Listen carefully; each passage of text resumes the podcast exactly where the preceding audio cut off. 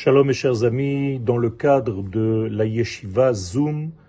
Bezrat Hashem, nous vous proposons dimanche qui vient de participer à une journée, une matinée de réflexion, donc dimanche matin, concernant les deux jours de Yom HaZikaron pour les soldats d'Israël et Yom HaAtzmaut, le jour de l'indépendance de l'État d'Israël. Soyez avec nous, Bezrat Hashem, nous allons essayer de comprendre la teneur et l'essentiel qui se cache